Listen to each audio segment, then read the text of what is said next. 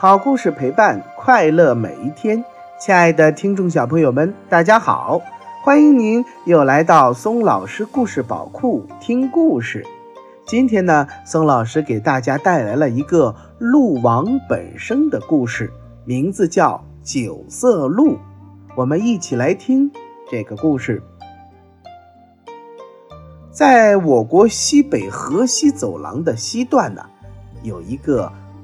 敦煌市，它是属于甘肃，历来是丝绸之路上的重镇，以精美的壁画和塑像闻名于世的莫高窟就坐落于此。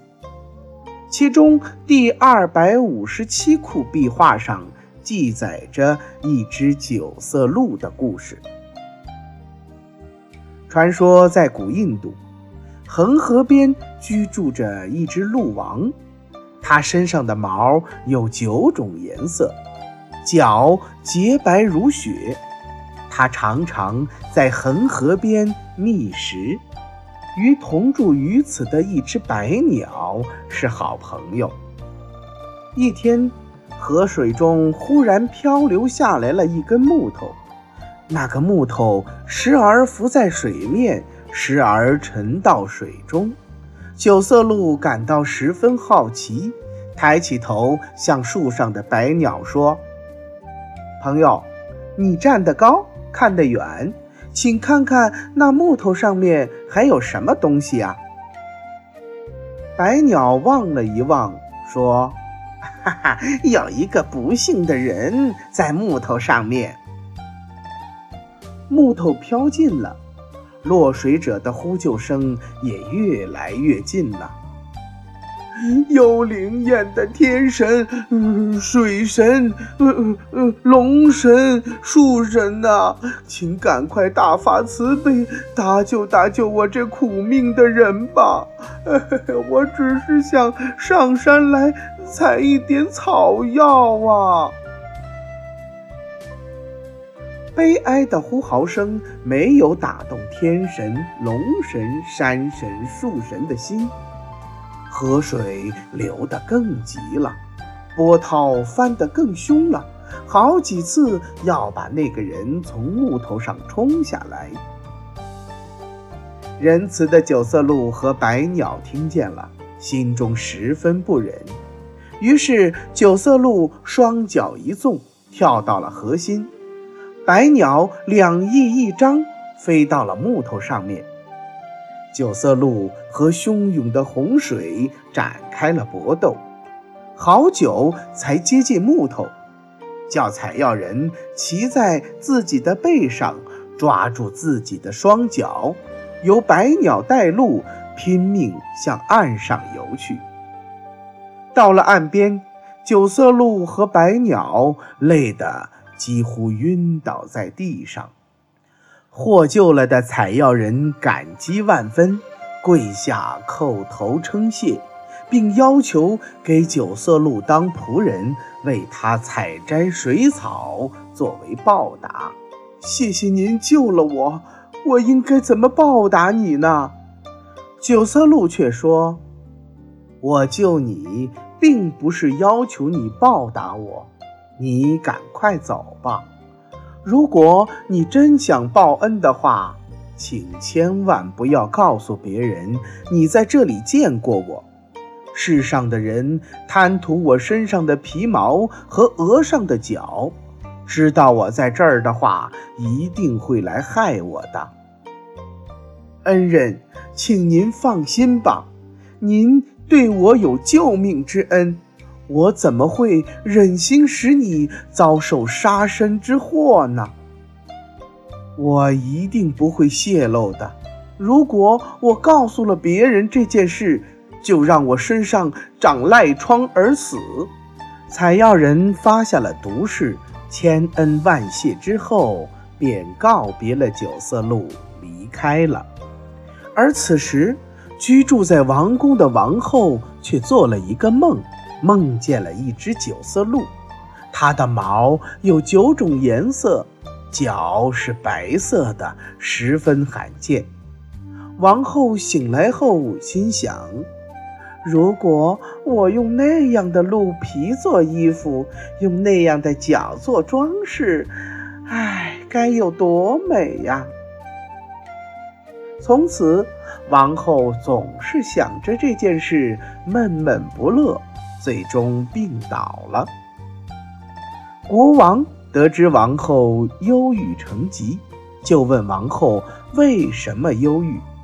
王后告诉了国王自己的想法，并说：“我，我要是得不到九色鹿，我可能就要死了。”国王安慰王后说：“你何必为这种事儿烦心？我是一国之主，有什么东西得不到呢？我这就下令寻找九色鹿，满足你的愿望。”于是国王贴出告示说：“如果谁能够提供线索，为王后寻得九色鹿，就奖赏他盛满银粟的金帛以及盛满金粟的银帛。”那个溺水的采药人得知国王用重金寻找九色鹿，顿时起了贪念，于是来到王宫。说自己知道九色鹿的下落，愿意带着国王去寻找九色鹿，并说：“陛下，那九色鹿虽然是个畜生，但它很有神威，您要多带些人才能去抓住它呀。”这个采药人刚刚说完，身上就开始长癞疮了。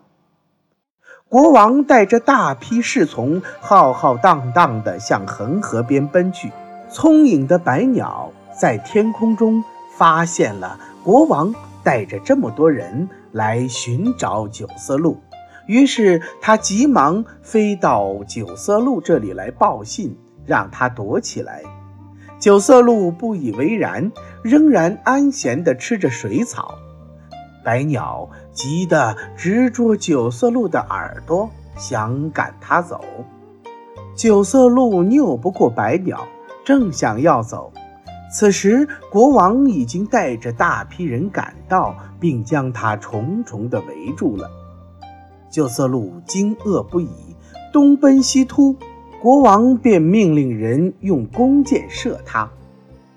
九色鹿跑到国王跟前，说。不要射我，我有话要说。国王听见九色鹿开口说话了，竟然吓得呆住了。回过神后，急忙命令侍从不要放箭。九色鹿说：“你不可以杀我，我对你的国人有恩，你不能恩将仇报。”国王问：“你有何恩于我的国人？”九色鹿说。不久之前，我救过贵国的一个溺水人，因此我有恩于你们。请问陛下，您是怎么知道我居住在此的？国王指了指身上长癞疮的那个采药人，说：“是他告诉我的。”九色鹿见那个人就是自己救起的人，非常伤心，说：“陛下。”几日前，此人溺水，差点就淹死了。是我不顾安危，将他从水中救起来。他走之前曾发誓不会泄露我的行踪，没想到他违背了誓言，出卖了我。世人背信弃义，反复无常，还不如河中的一根浮木呢。国王听了九色鹿的话，惭愧不已，责备溺水人说：“鹿为兽类，尚且知道善恶，人又怎么能做出忘恩负义的事呢？”于是国王下令，从此以后不许任何人伤害九色鹿。王后在宫中听到了国王的命令，气得心碎而死。而那个溺水的采药人呢，也应验了他的誓言，身上长满了癞疮而死。好了，亲爱的听众小朋友们，今天的故事《九色鹿鹿王本生》的故事就给大家讲完了。这个故事呀，一九八一年的时候还被拍成了动画片。如果小朋友们有兴趣的话，也可以看一下这个动画片。今天的故事就给大家讲到这儿了。如果你喜欢松老师讲的故事，就给松老师点赞留言吧。又到了我们说再见的时候啦，明天同一时间不见不散，拜拜。